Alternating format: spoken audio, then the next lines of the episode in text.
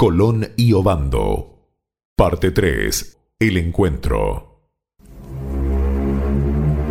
El 3 de agosto de 1505, Colón arribó no a la costa de Aina, como se lo había propuesto, sino a la pequeña isla llamada La Beata, próxima a la Española. Allí, el almirante envió una carta para entregar en mano al gobernador Nicolás de Obando, esta misiva anunciaba su llegada y la protección que le habían dispensado los reyes. Añadía, a fin de tranquilizarlo, que le agradecía los esfuerzos que había realizado para enviar las naves y prestar ayuda a los náufragos. Deseaba, cuanto antes, llegar a Santo Domingo para manifestarle su gratitud. Apenas se divisó la nave y se confirmó que era Colón, mandó reunir en su palacio a los oficiales y altos dignatarios e hizo al mismo tiempo que desde la fortaleza se dispararan cañonazos y que repicase la campana de la iglesia de la ciudad. El almirante y sus hombres no esperaban este recibimiento.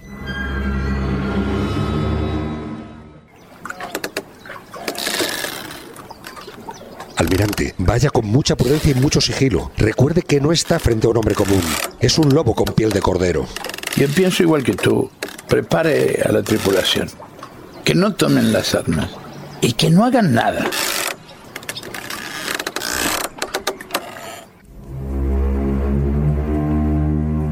Una vez que arribaron al puerto de Santa María, desembarcaron. A Colón lo esperaba el gobernador con su séquito fue el primero en tender la mano a Obando. Mirándolo a los ojos le expresó con sinceridad perdón y olvido. El comendador solicitó a Colón permiso para poder abrazarlo.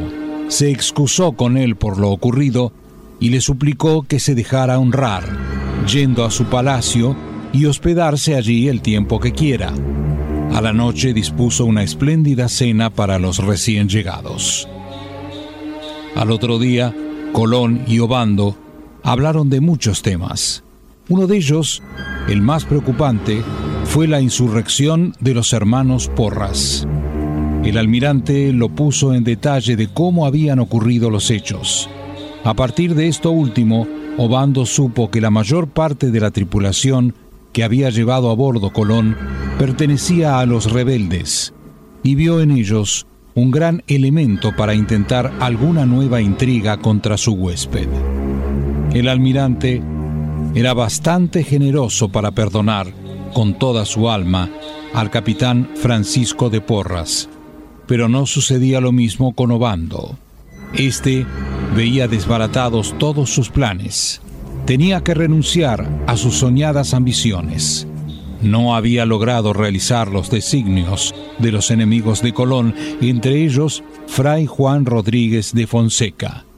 Todo esto, unido al odio que le profesaban los colonos, le auguraba una próxima y ruidosa caída.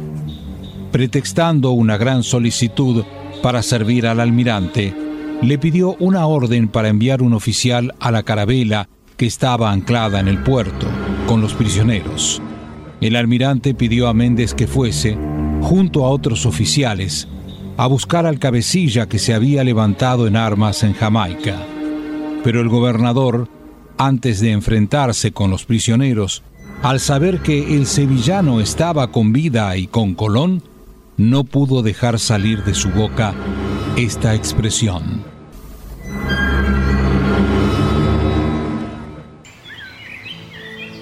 Méndez, Debo reconocer que usted no le teme a nada. Sabe que su cabeza tiene precio, que fui yo quien se lo puso. ¿Cómo osa venir nuevamente aquí después de haber quitado la vida a mi paje García Pérez? Gobernador, le recuerdo que estamos a mano, porque si de osados hay que hablar, usted me drogó.